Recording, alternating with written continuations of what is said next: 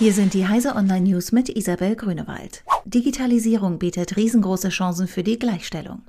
Bundesarbeitsminister Hubertus Heil hofft, dass die Arbeit durch das Internet oder künstliche Intelligenz nicht nur menschlicher wird, sondern mit weniger Hierarchien auch etwas für die Gleichberechtigung zwischen Männern und Frauen bringt.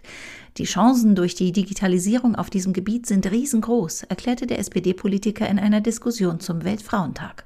Vor allem der öffentliche Sektor müsse mit gutem Beispiel vorangehen und die Politik den Rahmen setzen, unterstrich Heil. Regulierer stellt neue Sicherheitsstandards für Netze vor. Die Bundesnetzagentur will die Sicherheitsbestimmungen für Netzbetreiber und Anbieter von Telekommunikationsdiensten verschärfen. Dabei sollen künftig nur Systeme von vertrauenswürdigen Lieferanten eingesetzt werden, die Bestimmungen zu Sicherheit und Datenschutz zweifelsfrei einhalten.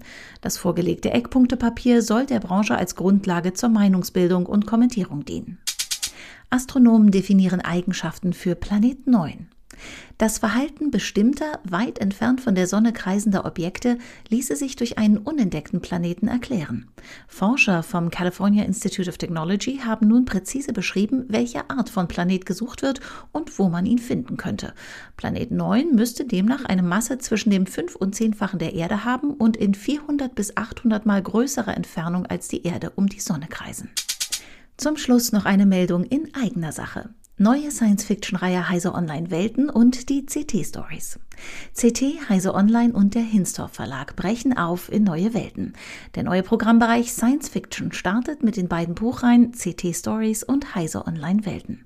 Die Autorinnen und Autoren denken unsere Welt konsequent weiter und werfen einen visionären Blick auf die Auswirkungen digitaler Techniken und künstlicher Intelligenz.